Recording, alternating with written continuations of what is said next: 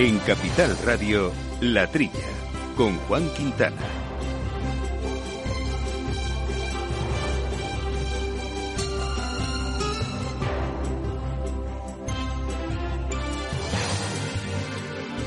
Muy buenos días, gente del campo, y buenos días, amigos del campo y de sus gentes. Bienvenidos aquí a la trilla, una semanita más, aquí a hablar de agricultura, de alimentación, eh, de ganadería, y lo hacemos con Juan Antonio Sanz Armando los controles eh, técnicos. Micrófonos, eh, Jaume Segalés, como siempre aquí. Muy buenos días. il- iluminándonos Bueno. con su saber. Pobre de mí. Y también eh, Jesús Moreno. Jesús, ¿cómo estamos? Jesús, parece que no sé si nos escuchas. Jesús, le tenemos al teléfono. en la cafetera, creo, hasta ahora. Vaya por Dios, está preparándose el cafelito, el desayuno. Bueno, cuando tenga las tostadas se reincorporará. Le presaludamos y luego retomaremos la conversación con él para analizar la actualidad. Bueno, pues temas de actualidad, aparte de diferentes cuestiones que ha marcado la semana, nos vamos a centrar hoy en dos. Uno, el sector del aceite de oliva, el sector del olivar, que ya saben que tiene un año bastante complejo, dientes de sierra eh, habituales en este sector y este año pues una reducción de cosecha parece que sustancial, pero hay dudas sobre los datos. Todavía es pronto quizá para saber. Claro, el balance, claro, yo imagino que hasta diciembre no se podrá saber exactamente por Claro, dónde ha ido. Hay estimaciones, a ver si estas lluvias hacen engrosa- engordar un poquito el fruto, pero veremos. En cualquier caso, quien nos lo va a contar en detalles, Rafael Pico, que es el director general de Asoliva de la Asociación Española de la Industria y Comercio export de, y Exportar de Aceites de Oliva y Aceites de Lujo. Y también hay otro asunto que seguro que les va a entretener, eh, porque es un proyecto muy interesante del grupo Pascual, en concreto de de, en- en relación sobre todo con el ovoproducto, ¿no?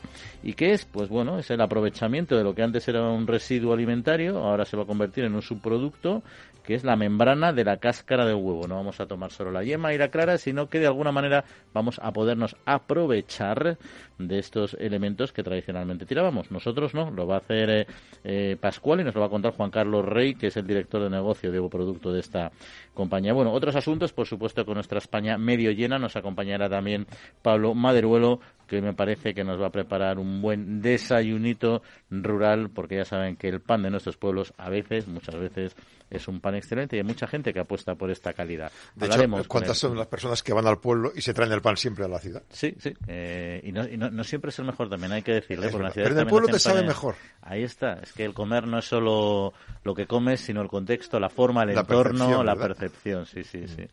Bueno, pues nuestra percepción es que el tiempo vuela en el campo, así que vamos a, a pasar al, ya a entrar en la actualidad. Eso sí, les recuerdo nuestro correo electrónico, que es la trilla arroba capitalradio.es. En abril, aguas Novi. El cambio climático lo ha cambiado todo y los riesgos son más imprevistos, como las sequías o el pedrisco. Por eso necesitas un seguro que garantice tu tranquilidad. Y ahora es el momento de contratar tu seguro de herbáceos. Contrátalo ya y llévate una bonificación del 5%. Agroseguro. Trabaja sobre seguro.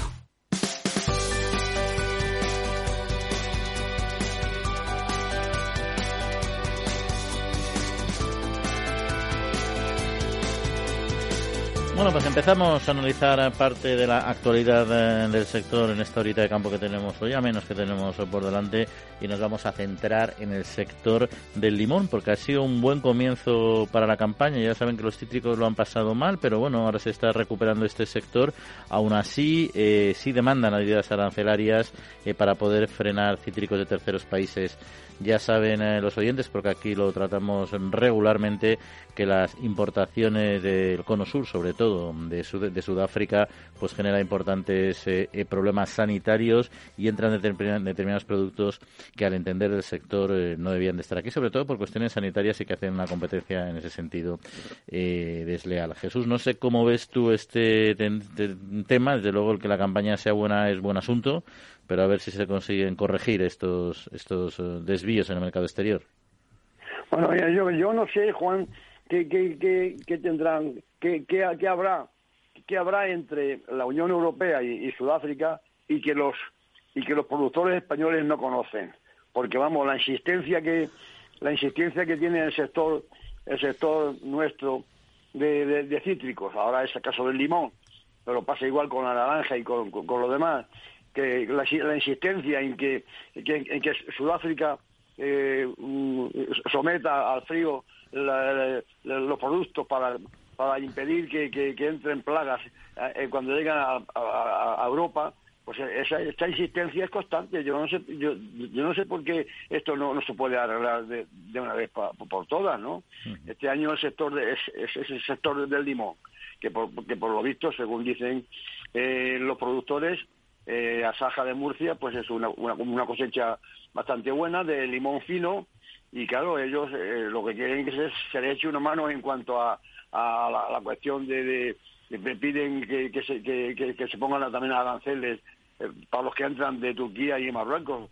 Todas estas peticiones, yo no sé, yo no sé qué tiene la Unión Europea eh, con estos países que, que no conocen, que, que, no conocemos aquí en España. ¿eh? Creo que hay algo ahí a, cambio, porque si no, es imposible que, que, no que, que, no hagan a, los productores. Tú lo has comentado, Jesús, al final son acuerdos comerciales globales donde el sector agrario es una pequeña parte y los cítricos es una pequeña parte de la producción agrícola europea y por lo tanto tienen una fuerza relativa. Nos pasa, ya sabes, igual con el tomate, con Marruecos y todos estos temas. Sí, si vas a romper relaciones eh, con un país cuando estás eh, interviniendo en muchos factores que son industriales también, ¿no?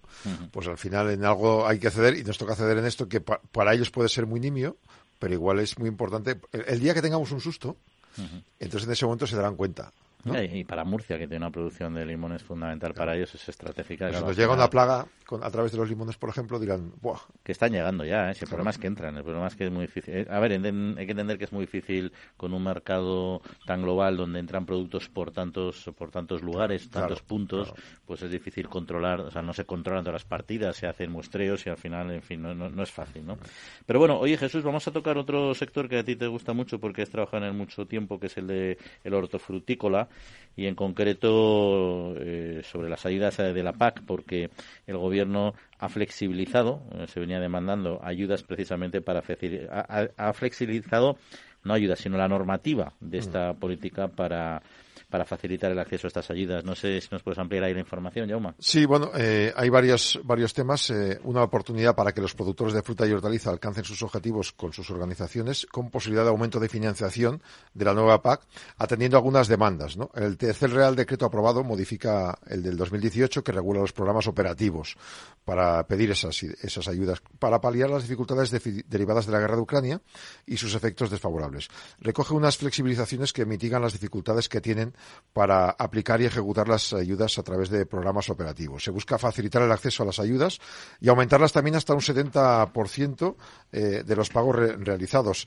Esas flexibilizaciones incorporan, por ejemplo, poder establecer mayor margen para modificar los programas, eh, aumentar la facultad de pedir anticipos y pagos parciales, paliar las consecuencias que pueda tener la reducción del valor de la producción que se ha comercializado cuando has hecho el cálculo previo.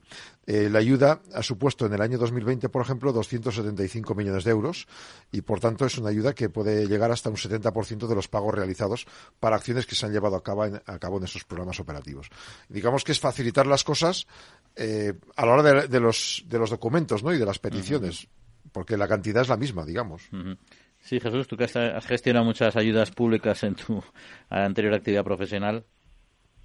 Bueno, ya sabes que en mis últimos años en, en el FEGA, de, funcionario, precisamente me, estuve dedicando a, la gestión y pago de los fondos operativos. Esto, esto era un clamor ya del sector, ¿no?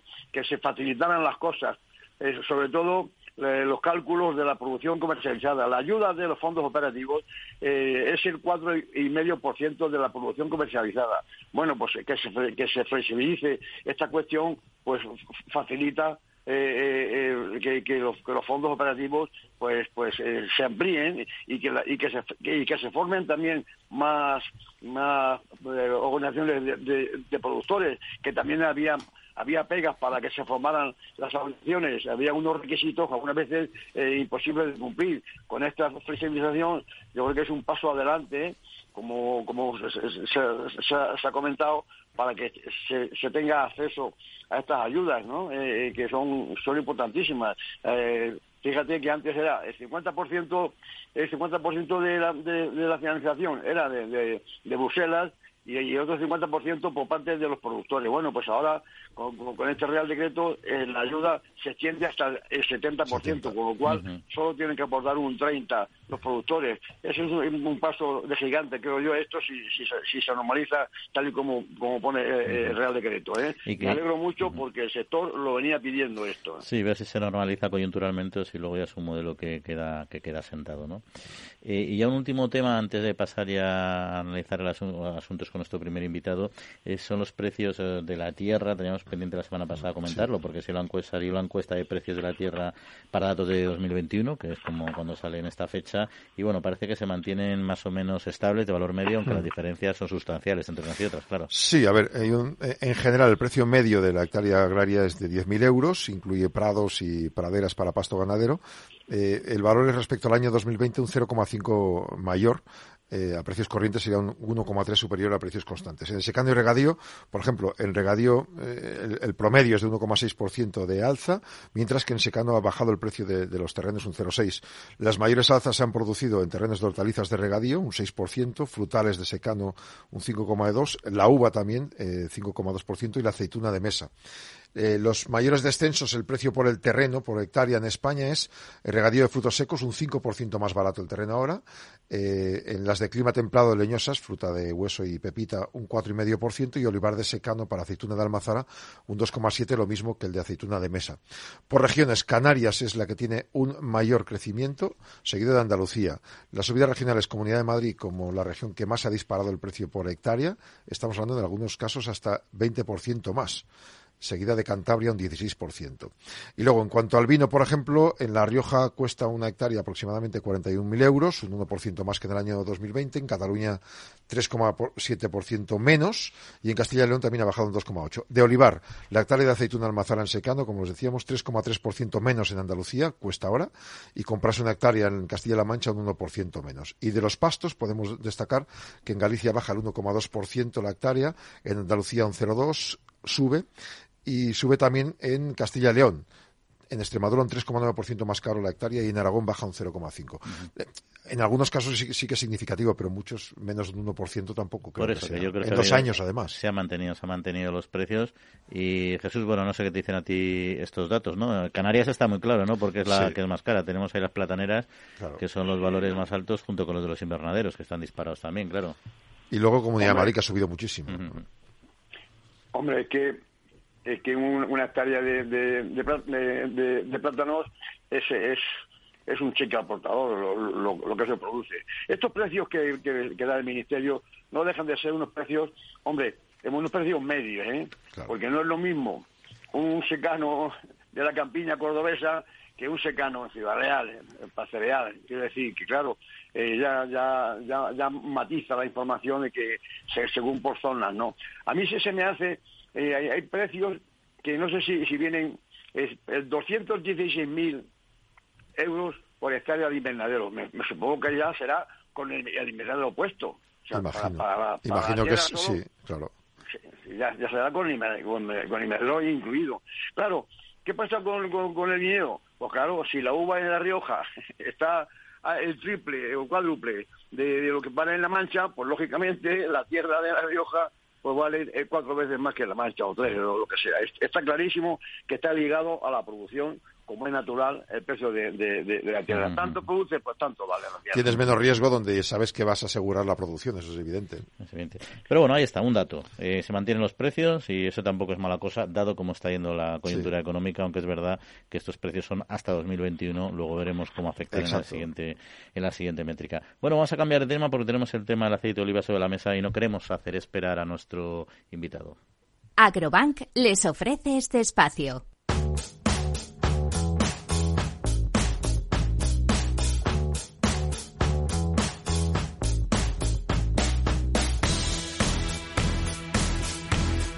Bueno, pues el sector eh, del aceite de oliva le puede tocar otra vez volver a capear la tormenta perfecta, ¿no? Algo que le sucede, por cierto, eh, con cierta recurrencia, pero que este año pues parece que se está produciendo con más virulencia. La génesis se encuentra en la fuerte caída de producción a nivel eh, nacional, previsiblemente a nivel mundial también, a nivel global, y en fin, y todo eso saliendo de un año, una campaña de ventas excelente, ¿no? Y además los elevados precios que hay actualmente pues puede que no animen al consumo de cara a este año, ¿no? Y si esto es así y cuáles son las razones de la situación actual, lo vamos a comentar con Rafael Picó, que es director general eh, de Asoliva, de la Asociación Española de la Industria y Comercio Exportador de Aceites de Oliva y Aceites de Lujo. Rafael, muy buenos días. Hola, muy buenos días. Bueno, ¿cuáles son eh, las previsiones de caída de cosecha para esta campaña? Porque parece que también ha habido algunas discrepancias en, en los datos. Sí, efectivamente, hay una previsión, que hay que tomarlo como previsión, pero las previsiones hay que hacerlas con mucho cuidado porque afectan al mercado. ¿no?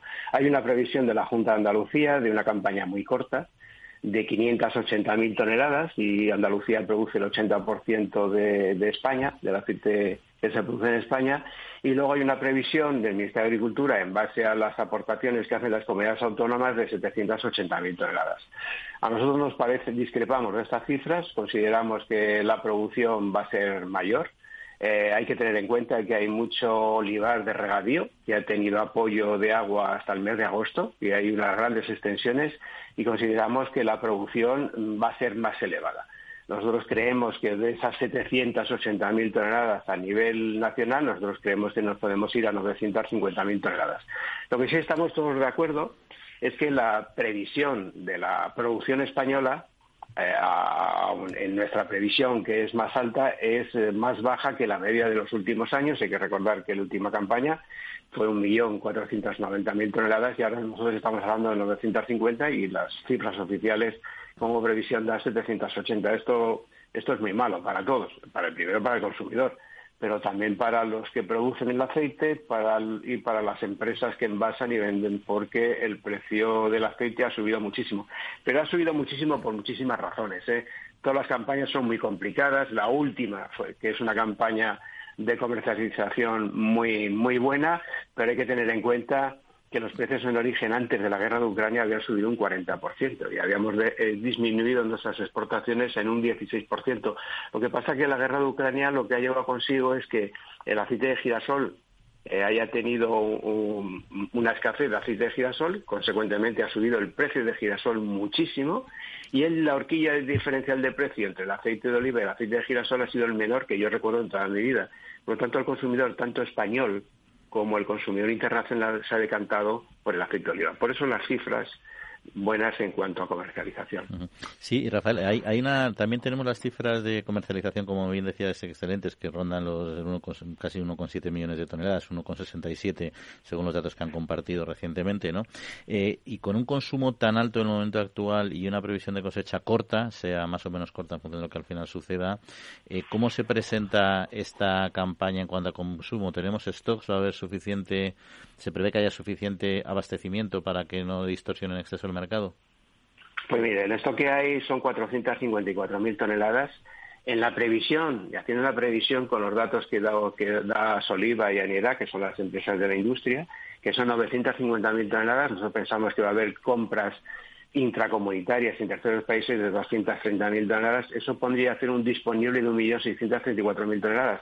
Ha manejado usted la cifra de la comercialización de la campaña anterior evidentemente no vamos a poder vender porque no hay aceite, no va a haber aceite. Independientemente del precio como fluctúe, no va a haber aceite para cumplir con las, repetir las cifras de comercialización tanto en exportación como en mercado interior, porque es que no hay aceite. No va a haber aceite eh, partiendo de la base que nosotros creemos que va a haber 950.000. No le digo ya si, si fuera si acertaran, que creemos que no, de 780.000 dólares. Por lo tanto, sí va a haber una menor exportación y va a haber una menor comercialización. En el, caso, en el caso hipotético, ahora mismo es muy, muy lejano de que la guerra de Ucrania frenara, en el caso de que se ampliara la horquilla de precio entre girasol y aceite de oliva, ¿eso puede hacer que se estabilice el consumo de aceite de oliva? Es decir, que llegue a más sitios. Vamos a ver, eh, si la guerra de Ucrania terminara, y ojalá fuera así, eh, en beneficio de todos, eh, yo creo que, y pudiera retomarse. Lo que pasa que es difícil. Una cosa es que termine la guerra y otra que en Ucrania, en Ucrania se pueda plantar girasol y se tenga aceite. A lo mejor es un, es un año de diferencia, pero suponiendo que eso fuera todo bien, hombre, eh, los precios del aceite de girasol volverían un poco a, a estabilizarse a la baja, el diferencial de precio eh, con el aceite de oliva sería más amplio y aquel consumidor que se ha decantado por el aceite de oliva, tanto en mercado nacional como en mercado internacional, previsible, alguno quedaría con el aceite de oliva. Pero el tema del precio es un tema muy importante, es verdad que el aceite de oliva es el más saludable y el mejor de todos, pero también el diferencial de precio pues pesa en, la decisión del consumidor. Creo que habría un aumento del consumo del aceite de girasol y un, un menor consumo del aceite, del aceite de oliva. Y en toda esta compleja ecuación hay multivariable, ¿qué papel pueden jugar las producciones en, en, otros, en otros países que las tendencias en principio dicen que también se pueden ver reducidas? Bueno, pues sí, las previsiones en Túnez, son en Túnez y en Marruecos son menores de las, eh, de las medias que actualmente tienen estos países de producción. Turquía sí tiene una mayor eh, producción, Grecia tiene una mayor producción, Italia tiene una menor producción, Portugal más o menos la misma. Eh, y los demás países pues no, no tienen mucha, muchas producciones. ¿no? De todas maneras, en mi experiencia de tantos años en este sector, siempre, siempre al final, cuando hay una reducción de producción, no sé lo que pasa, que empieza a aparecer aceite por todos los sitios. ¿no? Ya veremos. En todo caso, las cifras oficiales que dan las, los países productores son estos que les he dicho, una menor producción, quitando el caso de Turquía, que de Turquía estamos hablando que de 140.000 toneladas se va a 170.000, es decir, estamos hablando de 30.000 toneladas. Y Grecia que esté de 300 a 350, que estamos hablando de 80.000 de 80.000 toneladas. Yo creo que va a ser otra campaña complicada, otra campaña difícil, eh, con eh, un encarecimiento de los precios, pero por la oferta y demanda, no por otro no por otro motivo y bueno vamos a ver el consumidor nacional e internacional pues hasta dónde va a admitir estos precios eh, es algo que ya veremos siempre que ha subido el precio siempre se ha resentido el consumo en este caso además porque va a haber falta falta de aceite y en el mercado internacional pues siempre ocurre, eh, la exportación española, como la de cualquier otro país, eh, tiene dos vertientes. Una, lo que es envasado con marca. Es un mercado más estable porque el consumidor es más fiel a las marcas, porque las empresas también para defender su marca y su posicionamiento en los mercados, aunque vaya en contra de su cuenta de resultados, hacen todo lo posible.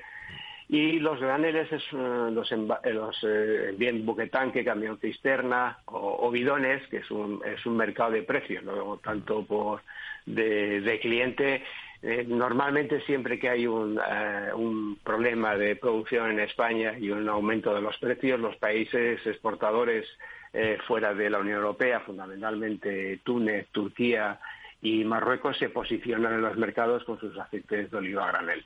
Yo creo que va a sufrir fundamentalmente, va a sufrir la exportación española en esta campaña en los graneles, que es un mercado de precios, y bueno, pues eh, habrá que esperar la evolución de todo esto si no hay más acontecimientos. ¿no? también es verdad que la guerra de Ucrania ha supuesto pues una mayor comercialización, también el cambio del dólar al final ha supuesto también un, salvavidas en cuanto al precio y vamos a ver qué pasa en la próxima campaña, pero desde luego no pinta no pinta bien y no pinta bien para, para nadie y sobre todo para el productor para la industria y para el consumidor. O sea, el productor, aunque suban los precios, no va a salir beneficiado en esta campaña. Eso dicen, ¿no? Porque eh, dicen que hay muchas eh, fincas que no tienen no tienen aceitunas, eh, que es verdad que el precio ha aumentado, pero que eh, ese aumento del precio mm, no equivale a una no compensa con la menor producción. Eso es lo que dicen ¿eh? el sector productor. Yo yo a mí me paga la industria, yo defiendo a la industria. Y la industria, siempre que haya un precio muy alto, la repercusión de los precios en los mercados no es tan sencillo ni tan fácil. Y bueno, este, ya digo que esta pasada campaña que ha terminado, pues la guerra de Ucrania ha, supuesto una oportunidad a los aceites de oliva por esa diferencia de, de, precio y que los consumidores, algunos consumidores, se han decantado por el aceite de oliva y vamos a ver lo que pasa este año. Pero desde luego va a haber menos comercialización, entre otras cosas ya tanto por el precio, que también, sino porque va a haber escasez de aceite, de consumo mundial de aceite de oliva se va a resentir porque la producción va a ser inferior a lo que realmente se consume. Rafael Pico, pues muchas gracias como siempre por atendernos y veremos eh, cómo, cómo evoluciona y sobre todo si estas últimas lluvias también pueden favorecer un poco mejor la, el, formato y, la, y el crecimiento y la maduración de la uva, digo de la uva, de la aceituna. esperemos que sea así. Muchas gracias a vosotros. Vale, un saludo. Agrobank les ha ofrecido este espacio.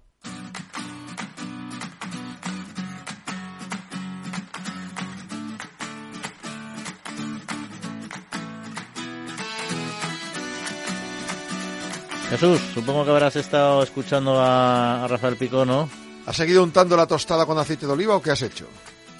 No, no, sí, vamos a ver. Yo lo que lo que sí que me, hubiera gustado que, que se hubiera que, que, nos hubiera eh, dado su opinión sobre los precios del aceite eh, al consumidor. Vamos a ver, los precios que dan de, en, en Almazara son 4.000 euros en la tonelada, o sea, 4 euros, 4 y pico euros el litro en Almazara. ¿Por qué tiene que valer 7 euros un litro de aceite en, los lineales?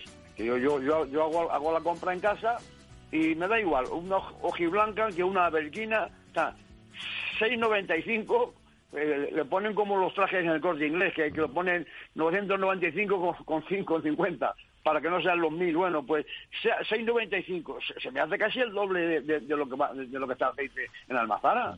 Yo, yo, yo, yo sueño con que se hiciera una cooperativa única en España de aceite. Oiga, ¿ustedes con quién tienen que hablar? Con la cooperativa única de aceite de España. Pero eso sería casi, eso sería, a ver, en la cooperativa no, no puedes hablar de monopolio, pero, pero estaría ahí yo creo que estaría un poco en el límite. Es que eso ocurre con todos los productos. Sea, de lo que se paga en origen a lo que luego transformas eh, y transportas y llevas a... ¿no? Sí, pero es verdad que lo que dice Jesús, o sea, que sucede que como al final el agricultor, como decimos, hemos dicho en otros programas, si recuerdas, tiene poca fuerza de negociación porque está muy atomizado, pues claro, al final pierde muy, pierde, pierde mm. mucho margen ¿no?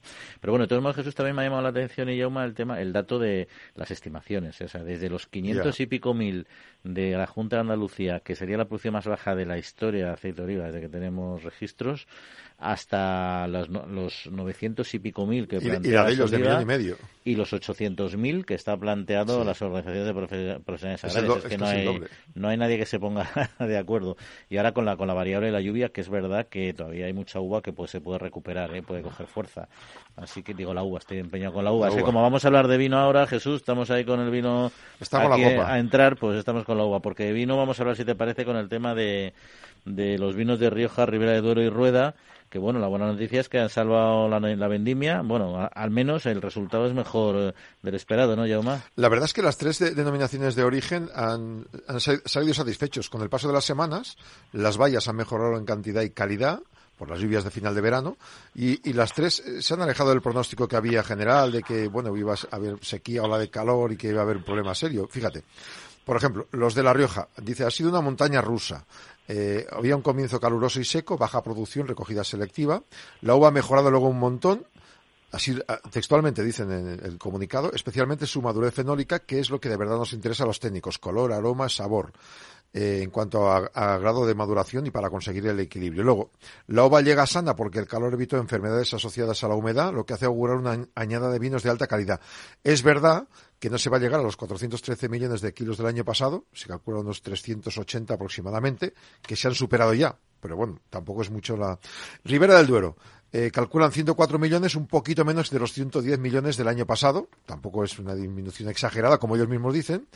Eh, esta zona de vendimia se ha alargado en el tiempo, han ido cortando sin prisa, han recogido en cada parcela en el momento oportuno y explican que son vinos de muy alta calidad.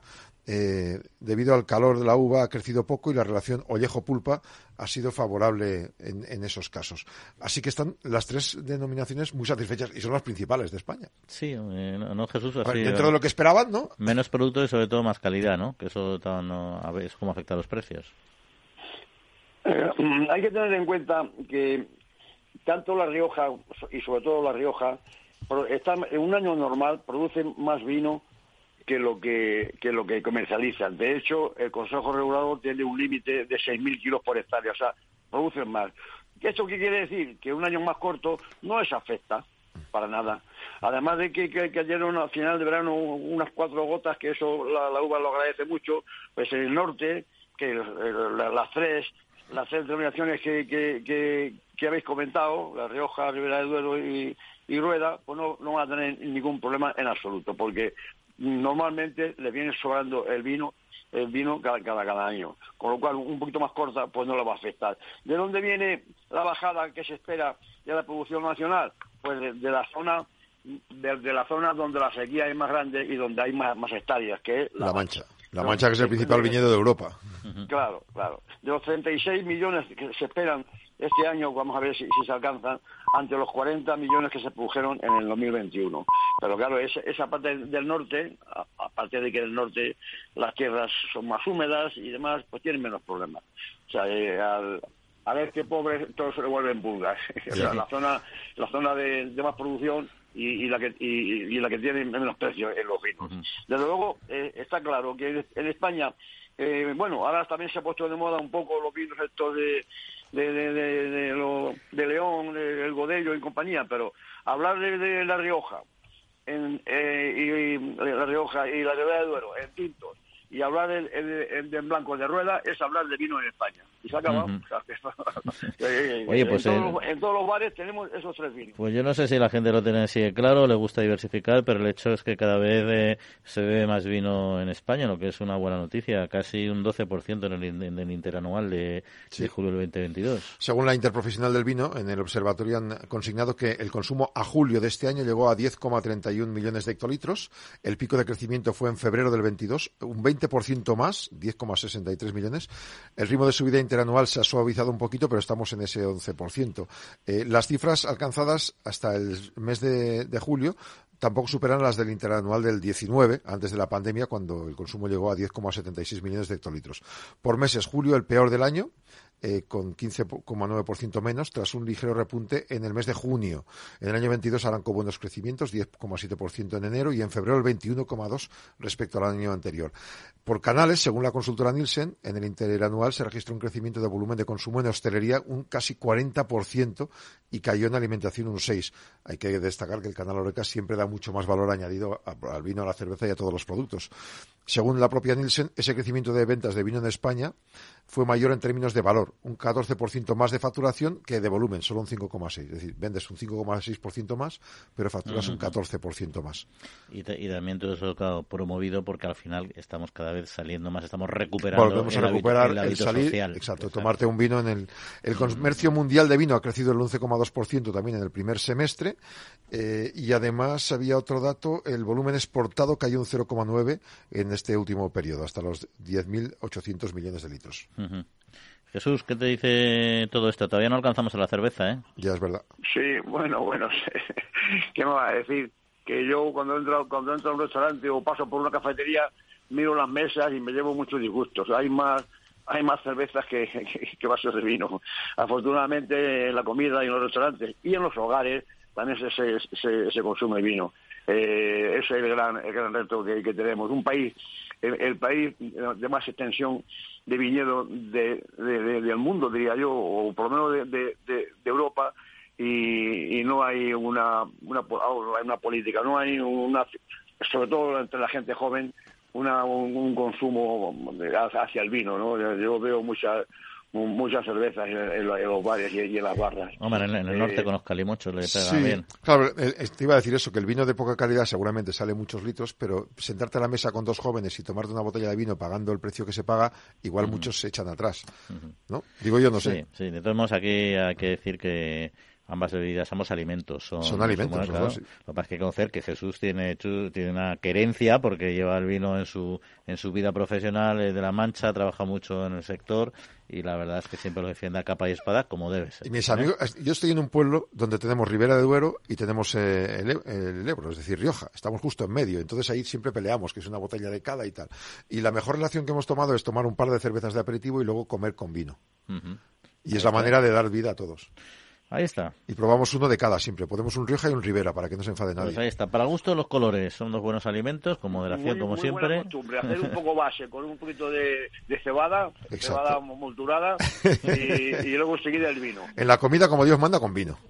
¿Dónde se ha visto comer sin vino? En fin, bueno, pues veremos. Cada uno ahí que haga de su capa un sallo. Tenemos otros asuntos que hablar, porque se come con vino, se come tal, pero también eh, hay determinados productos alimentarios que cada vez encuentran eh, más variedad y más diversificación de sus subproductos. Sentir que la innovación, la sostenibilidad y la digitalización son la agricultura del futuro. Es sentirse agro. En Agrobank queremos apoyar a las personas que transformáis el sector agroalimentario creando un gran ecosistema de innovación agro. Siente agro. La nueva era empieza contigo. Infórmate en caixabank.es.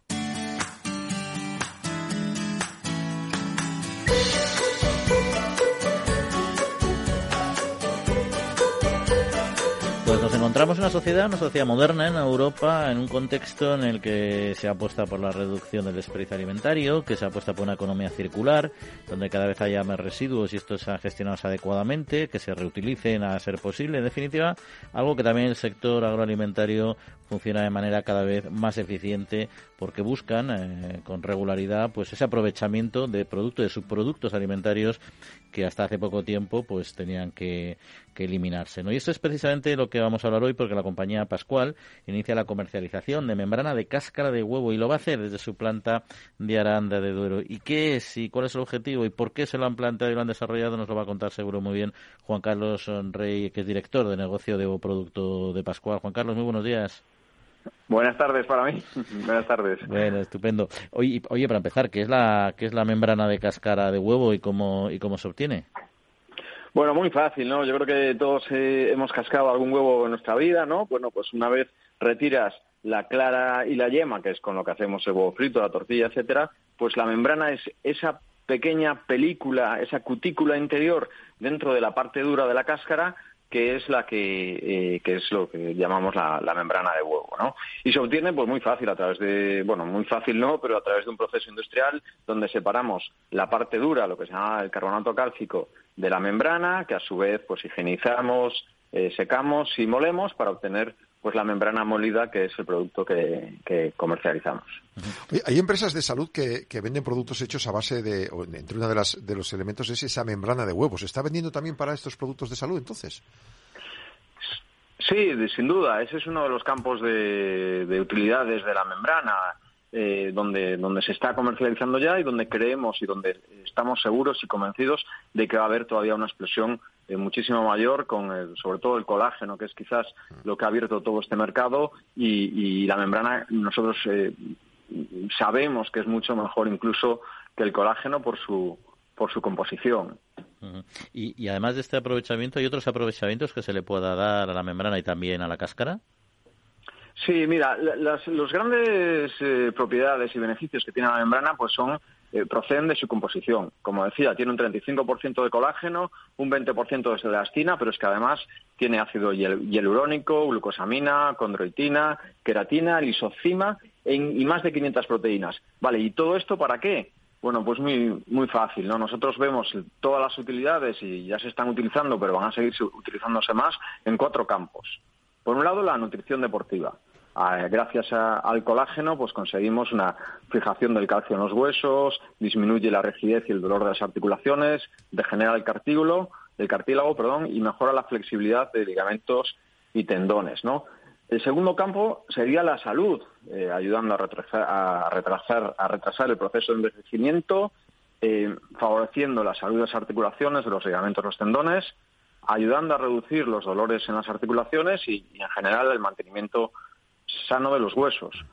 Eh, el tercer campo sería eh, la belleza. Consigue lo que nosotros llamamos pelo, piel y uñas, ¿no? Uh -huh. En cuanto a la piel, pues porque eh, la tiene más hidratada, disminuye la fatiga de la misma y, y, su elasticidad.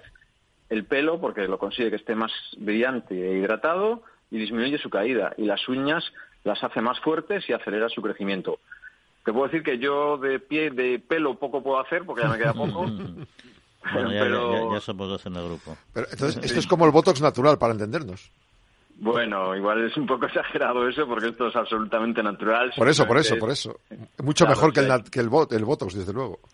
Sí, desde luego, sí. Y el corto campo es con los, nuestros mascotas, con los animales también, porque favorece sus articulaciones, eh, disminuye los síntomas de la displasia de cadera y su movilidad y en general su, su calidad de vida.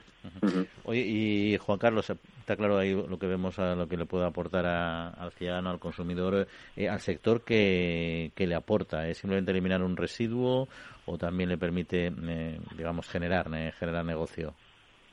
Bueno, pues, pues ambas cosas, ¿no? Porque nosotros en nuestra fábrica de producto en, en Aranda hacemos más de 10 millones de, kilos de, huevo líquido al año para su uso en hostelería, en panaderías, etcétera. Y entonces generamos más, generamos más de un millón de, kilos de, cáscaras, ¿no? Entonces, bueno, esto para nosotros era, pues a la vez que un, el problema tanto por eh, la gestión de este residuo que teníamos que utilizar, como la dificultad que nos suponían las operaciones. Con el arranque de, esta sociedad de, de que la hemos ubicado eh, de forma pues, al lado de nuestra fábrica de ovoproducto, pues lo que hacemos es, la, como bien decías en el arranque, la circularidad completa, ¿no? No solamente por el uso de, ya de este residuo y, de la circularidad que, que para esto supone, sino que además estamos ya investigando eh, eh, en la alimentación funcional, en la incorporación de la membrana, pues abatidos, etcétera, con lo cual sería ya completar el círculo eh, totalmente, ¿no? Y bueno, y evidentemente convertimos un problema pues en una oportunidad y le sacamos un rendimiento. La idea es venderlo como base a otras empresas de estos, para estos cuatro elementos, ¿no? Nutrición deportiva, salud, belleza y mascotas, o crear ustedes mismos una línea de productos que se vendan en lineal. Bueno, pues eh, en principio es eh, lo primero que has dicho, es decir, es pues la venta pues, a empresas de complementos alimenticios y también en la industria farmacéutica, ¿no? Para para, pues sí, para las soluciones que hay en farmacia y las, y las futuras que va, que va a seguir habiendo y, más cosas que, que, se están ahora mismo investigando, ¿no? Pero no descartamos la segunda parte que estabas comentando a través también de, la alimentación funcional, es decir, pues de poder mañana pues sacar eh, eh, un batido, es decir, que esta, los 300 miligramos, que es la dosis eh, diaria recomendada de membrana, para, para conseguir estos beneficios de los que os hablábamos, pues que te lo puedas tomar a través de un batido o de un café. Entonces, ¿Y, pero cómo se os ocurrió entrar en este, en este, en esta línea y avanzar en este campo de investigación?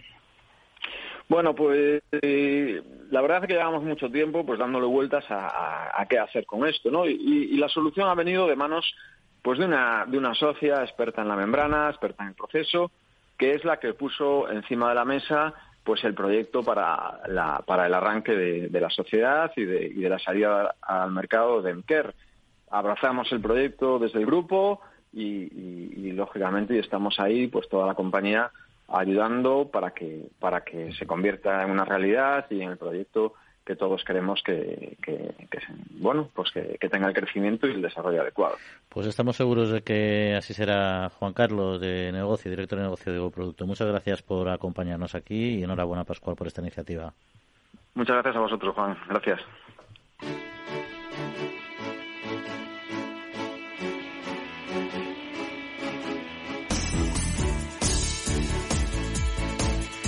Bueno, Jesús, eh, además conocías mucho a Don Pascual y la verdad es que es una compañía que innova bastante. Aparte es una empresa familiar, pero siempre tiene proyectos y, productos bastante innovadores. No me refiero a los productos lácteos habituales en él, sino esta línea de investigación son bastante sugerentes, ¿no, Jesús? Sí, bueno, sabes que esto, yo creo que lo han heredado. Esto lo, esto lo inyectó, lo inyectó en el alma del grupo Pascual el fundador. Don Tomás. Ya, ya sabes que yo estuve estuve 15 días con, con Tomás Pascual por Argentina y este hombre todo le interesaba, todo, le, todo preguntaba. Me acuerdo de un dulce de leche que vio por allí, todo. O sea, siempre estaba en su mente hacer cosas nuevas, diferentes, vamos, y sobre todo siempre ligado a, su sector base, base como, era el, el, eh, el lácteo, claro. Es un hombre tal. Y esa, eh, esa manera de pensar esa lo, han heredado, me, imagino que su hijo y, y, y, toda la, gente que, que, compone el, grupo Pascual. Pero yo me acuerdo mucho de él porque todo le interesaba a este hombre, productos nuevos, eh, a ver si de, esto puedo sacar esto otro. Y claro, ahora se, ven los frutos. Me, alegro mucho que, sí, que siga esta, esta pausa. Fue pionero en pasteurización. Acuérdate que eh, con los yogures tuve líos también con algunas comunidades que si no se lo permitían llamar yogur sino postre, eh, el poderlo tener no en frío sino en temperatura estable. Es decir, ha sido pionero en muchas cosas que luego nos hemos dado cuenta que en el extranjero han copiado. Y esa idea que tuvo de, de los yogures, los lácteos eh, en temperaturas, a, temperatura ambiente, eh, fue una idea solidaria, aparte de que evidentemente empresarial pura, ¿no? Pero, pero el planteamiento que se hacía era su capacidad de exportación a países en vías de desarrollo. Donde no hay nevera. Exacto, y, y, de, de, latitudes muy calurosas donde la cadena al frío está siempre rota. Entonces, claro, poder acceder, a esos postres lácteos sin necesidad de cadena de frío era un avance enorme. Pero luego, por algún motivo, yo creo que no terminaron de, de consolidarse. Pero bueno, oye, vamos a, antes de entrar en, nuestra España medio llena que nos encanta, un último tema, unos últimos datos que ha planteado la industria cárnica, porque, bueno, están preocupados por la situación eh, actual que están pasando, sobre todo por los enormes costes energéticos con una subida en torno al 344% según sus datos. Es multiplicar por tres y medio el coste. Este año pagarán 1.500 millones de euros en costes energéticos. Respecto al 2019, efectivamente, es multiplicar por tres. Eh, además, el consumo de electricidad han sido 289 millones de euros, mientras que la industria debe abonar 1.266. Respecto al gas, en 2019 pagaron 80 millones de, euros, en 2022 son 570, multiplican por 600, multiplican por 6. Y el gasto en otros costes energéticos, gasóleo, automociones, que claro, todo les ha subido, han pasado de 63 a 91 millones de euros, un 44% más. Es decir, un tremendo desgaste para los operadores, y dicho eh, por parte de ellos es poner en peligro la pervivencia de los negocios la situación va a empeorar los próximos meses y reclaman una política industrial de apoyo a estas empresas. En ninguna parte, en ningún epígrafe de gastos tienen nada que a lo que se puedan agarrar para aliviarse. Sí, eso que pasa en, en muchos sectores, es verdad. no Yo creo que es un sector muy potente, muy consolidado y que es capaz de aguantar esta, esta situación muy compleja, pero es natural que ellos intenten, eh, o sea, y que busquen lógicamente un poco de soporte porque también es un sector estratégico. No sé si estos datos supongo que no te sorprenden, ¿no, Jesús? Porque al final estos datos energéticos es un sector que eh, consume. una, industria térmica, vamos a ver, que tiene, tiene dos, dos, dos maneras de de, de aminorar las pérdidas. Claro, con, con, estas facturas de, de, de, bueno, de electricidad, el gas y, el gasóleo, que también se interviene en, la distribución de, los productos. Tiene dos maneras de achicar pérdidas. O le pago menos al ganadero por el ganado, cosa que, que, que, es negativa porque entonces el ganadero pues, pues, no le va a servir el ganado. Es una ruina continua, es un círculo. O le pongo más cara la carne al consumidor, Así que aquí estamos, porque lo, que no va a hacer una industria es arruinarse. Quiere decir, si se está en pérdida, pues, pues cierra las puertas. O sea, que es, es, un, problema eh, grande. No sé por qué no, no, se ataja un poco de todos estos costes de, de, de, luz y, de gas. Eso excede, excede a nuestro sector, lamentablemente, y es lo, es lo que hay. Pero efectivamente, las dos soluciones y ninguna ninguna es buena. Pero bueno, hay gente que también, no sé si sufrirá, pues, se llama sector cárnico, pero hay muchas dudas de que lo sean, porque de hecho la carne que imita al pollo no se la debe llamar eh, eh, carne vegetal, como han denunciado algunas organizaciones de productores, que hay empresas que están comercializando, con este nombre precisamente. Claro, piden al gobierno que se use la nomenclatura de carne solo para carne. Dicen que, por ejemplo, hay una empresa concreta que habla de comida vegetariana y dicen, estas pechugas de pollo veganas no existen. Eh, que lo llamen masa de soja o como quieran, pero ni la carne de pollo es vegetal ni la soja tiene pechuga. Añaden que es un problema no solo de léxico, sino de hacer creer al consumidor que están ingiriendo una alternativa más saludable que la carne real cuando no es así. Y lo que han pedido al gobierno es que tome decisiones igual que, por ejemplo, se hizo para las bebidas vegetales, que dejasen de publicitarse como leche.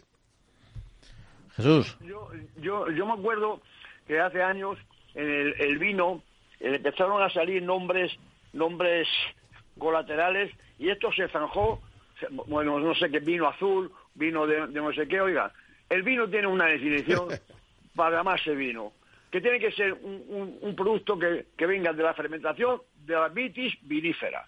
Bueno, pues esto, esto que, se, zanjó afortunadamente en favor del vino, el vino, vino y vino.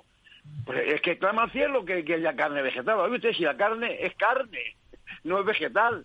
Esto vamos esto, esto, es un es, un eh, es una cosa como casquiana no que, que, que, y la leche de soja la, leche no es no es un producto lácteo que lo producen las vacas, las cabras y las ovejas, ¿por qué tiene que haber leche de soja? Pues, pues, pues fíjate. pero, pero, yo creo que el, gobierno o quien sea tiene que prohibir esto, pero vamos, zanjarlo de, de, un portazo, vamos. Pues fíjate que es que pasan algunos. Hay en sectores de las bebidas destiladas al final una bebida destilada, su base es, un vegetal también, como en la del vodka es la patata, o, o, del whisky puede ser el maíz, otros cereales, etcétera, ¿no?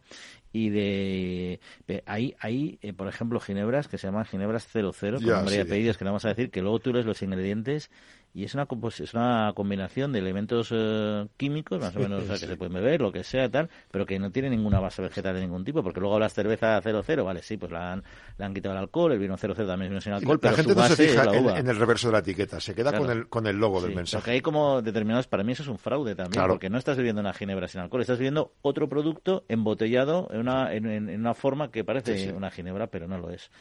Pero bueno dicho esto si os parece Vamos a continuar con nuestra España medio llena. Vamos a hablar, vamos a completar nuestro desayunito con una buena pieza de pan de estas que tanto nos gusta, hecha en nuestros pueblos de, los, de las buenas, porque también los pueblos hacen sí, hay de todo. ¿eh? pero hay de todo con botica. Pero como decías antes, Jaume, también se come mucho con el con la, con la percepción y este que nos va a contar hoy yo creo que nuestro compañero Pablo Maderuelo es un proyecto que nos va a despertar el apetito. Pablo, muy buenos días. Buenos días, un fin de semana más, como siempre, aquí desde la España medio llena, listos para contar proyectos inspiradores, esos casos de éxito que llegan desde nuestro medio rural, desde nuestros pueblos. En este caso, vamos a hablar de algo que a esta hora de la mañana pues eh, nos despierta un poquito el hambre teniendo en cuenta pues que es la hora del, desayuno para muchos. Pensando en las tostadas vamos a hablar del pan, eh, pan de toda la vida, ese pan de fermentación lenta, ese pan con sabor de verdad a pan. Em, Rocío trabaja en Carbonero el Mayor, es una enamorada del pan, pero no solo del pan, sino también de la pastelería. Y hoy hemos querido hablar con ella para que nos cuente su historia, cómo ha ido eh, trabajando en este sector, cómo se ha ido formando, empapándose, rodeándose de la gente que más sabe sobre el proceso más adecuado para construir estos alimentos, para construir pan y pastelería, y hemos querido conocer su historia, cómo desde cero se propone abrir un obrador en este pueblo que está situado en la tierra de Pinares, en la provincia de Segovia. Esta es la conversación que hemos tenido con ella. Rocío, ¿qué tal? ¿Cómo estás? Todo bien, bien. Rocío, eh, ¿de dónde te viene a ti la pasión por el pan? A ver, eh, la pasión por el pan realmente a mí me viene la pasión por la pastelería. Y a raíz de la pasión por la pastelería, bueno, pues hacer cursos y hablar con gente, pues me empezó a llamar la, por la curiosidad de hacer el pan. Cursos que realmente he hecho de pastelería y entonces siempre me encontraba con la gente que había hecho, bueno, que eran panaderos. Entonces me empezó a llamar la curiosidad y entonces preparé algún, eh, hice algún curso de, de, panadería. Luego preparé aquí yo uno en Segovia para que lo hicieran aquí en el Felipe VI. Y ahí es donde me empezó la curiosidad del pan. En cualquier caso, siempre ha sido, Rocío, una curiosidad por un pan bien hecho, por un pan eh, pues como el de siempre, ¿no? Em, lento, tranquilo y, y, con los procesos que se han hecho toda la vida. Sí, realmente lo que me llamaba la curiosidad porque veía que cada vez el pan era peor, o sea, le, comes el pan y dices, ¿y esto qué es? Entonces, como que te quedaba el recuerdo del pan de siempre, y bueno, hablando con gente muy profesional, que realmente son con los que realmente me rodeo, te das cuenta que ellos hacían pues el pan como, como se hacía siempre, sin prácticamente levaduras, con masa madre, con unas largas fermentaciones. Entonces, eh, ahí es donde me empezó la motivación de hacer realmente un pan, pero un pan con, como el que se hacía siempre un pan de calidad. Esta forma de hacer el pan, eh, Rocío, no solo hace que sea más sabroso em, o, que, o que nos recuerde al sabor de toda la vida, sino que además es mejor para nuestra salud, ¿no? Sí, sí, porque, a ver, las levaduras realmente, aunque llevan muy pocas, pues como llevan unos procesos muy largos de fermentación, las levaduras han hecho prácticamente todo el efecto que tienen que hacer y no le hacen en nuestro estómago, que es cuando, que es lo que suele pasar cuando realmente comemos panes que han echado muchas levaduras y realmente no les han dejado pues, pues que hagan la, encima su proceso y al final no lo comemos y está haciendo en el estómago el proceso que no tiene que hacer. ¿Cómo es emprender en el mundo del pan en una zona rural como Carbonero el Mayor en la provincia de Segovia y hacerlo además con estas características, buscando un pan de tanta calidad con el que diferenciarse del resto? Bueno, pues a ver, eh, al final la gente tampoco está acostumbrada ya a, comer ese pan, está acostumbrado más porque tiene muchos más sabores, va al suelo y entonces eh, el, pan por abajo tiene solera, va a la solera, lo que se suele decir. Y entonces, bueno, pero eh, la gente ha tenido buena aceptación porque la verdad que al final, pues ven que es un pan de calidad, o sea que y entonces al principio la gente como que era un poco así más, pero ahora bien, la verdad es que bien. Según vamos empezando, cada vez la gente te va diciendo que el pan está buenísimo y cada vez te van, vamos, eh, eh, por valorando lo que estás haciendo. ¿Qué es lo más fácil y lo más difícil que supone emprender? Lo más lo más fácil es en ese momento dices lo hago y ya está y luego cuando te lías en el proceso dices Uf, madre mía dónde me he metido quizá lo más fácil es hacer el pan al final no todo lo demás es lo difícil. Al final eso hacer el pan es lo más fácil sí porque luego dice la, la verdad es que luego es todo complicado sí muy complicado pero bueno yo creo que poco a poco y con ilusión pues yo creo que irá saliendo todo bien es importante rodearse de, gente que te ayude en aquellas cosas en las que eh, pues te puede surgir alguna duda o en alguna técnica eh, que haga mejorar el producto, ¿no? Sí, sí, bueno, yo realmente eh, está conmigo haciendo pan Juan Carlos Sánchez, panadero de toda la vida y bueno, realmente es una mano, bueno, imprescindible porque él además mm, tiene una, serie de conocimientos, ha estado también Florindo Fierro conmigo poniéndome en marcha. La verdad es que ha estado gente que, es muy, muy importante en el mundo de la panadería y que lleva muchos años. Rocío, háblame de Carbonero del Mayor, que es el pueblo en el que has decidido emprender. Eh, alguien que nos escuche desde fuera, ¿por qué tiene que ir a visitarlo, a probar tu pan y por qué, oye, mm, a lo mejor quedarse allí a vivir? Claro, sí, sí, lleva razón, porque al final, bueno, el mundo rural se está quedando un poco despoblado y no saben valorar, bueno, pues a lo mejor eh, la calidad de vida que nos da, por ejemplo, el, mundo rural. Al final es mucho más tranquilo que vivir en una gran ciudad y, bueno, yo creo que es, es interesante, la gente te acoge bien. Realmente yo estoy muy contenta de que de estar en Carbonero. Rocío, pues muchísimas gracias por habernos hecho un hueco. Enhorabuena por ese pan que todo el que prueba quiere repetir y donde tenemos que ir a probarlo, pues es ahí, a Carbonero el Mayor, al Obrador El Molino. Allí, sí, allí. Pues muchísimas gracias, Rocío. Muy bien, muchas gracias a ti. Rocío es una de las 30 protagonistas de una campaña que acaba de poner en marcha el grupo de acción local Honorse Tierra de Pinares en el norte de la provincia de Segovia. Este grupo de acción local en el marco de dos proyectos de Castilla y León, el proyecto Más Empresas, Más Empleo, Más Rural y la Estrategia de Emprendimiento de la Mujer impulsada por la Junta de Castilla y León, está desarrollando esta campaña en la que quiere dar voz a 30 proyectos inspiradores de la provincia de Segovia, concretamente del norte de la provincia de Segovia. El de Rocío es uno de esos casos, es uno de los testimonios que como cada semana aquí en la España medio llena nos llenan de ganas, de inspiración y en este caso no sé a vosotros, pero a mí después de escuchar a Rocío también de muchas ganas de tomarme esas tostaditas mañaneras. Un abrazo para todos, que tengáis muy buen fin de semana.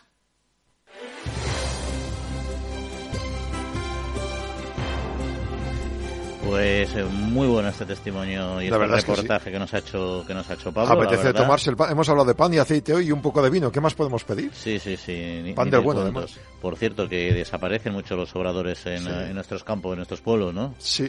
Yo, por ejemplo, el, paradójicamente en el pueblo de, de mis padres, donde, donde voy yo ahora siempre, había habido cinco, cinco taonas de pan y ya lleva mm, pues más de una década y media que no hay y que viene una furgoneta de otro pueblo y hace cinco o seis pueblos con un pan pues normalito, pues efectivamente, porque no se cuida. Yo creo que igual habría opción para crear una panadería así, pero claro, eh, hay que invertir dinero y tiene que la gente confiar en el producto, claro, los clientes, ¿no? Jesús, tú como un tema de pan, eh, ¿qué, tipo de pan te gusta? pero hombre, es que la gente no merienda lo que yo merendaba de pequeño. Claro. ¿Cuántas veces hemos merendado pan? Pero pan, pan, ¿eh? Con un puto de vino tinto por encima y, y azúcar. Y azúcar. Pan, hombre. Así era. Una, una barra de pan, pero pan, pan. Te estoy hablando de hace 60, 70 años, que tengo muchos. Y, pero no, no, no, no solamente yo, sino que los chicos del barrio. ¿Y tú qué tienes? Pues yo tengo aceite pan, aceite y, azúcar. Y pues yo vino. Aceite o vino, o nata, nata con azúcar también poníamos a veces. Pero es, que el pan era, es que el pan era una gloria, vamos.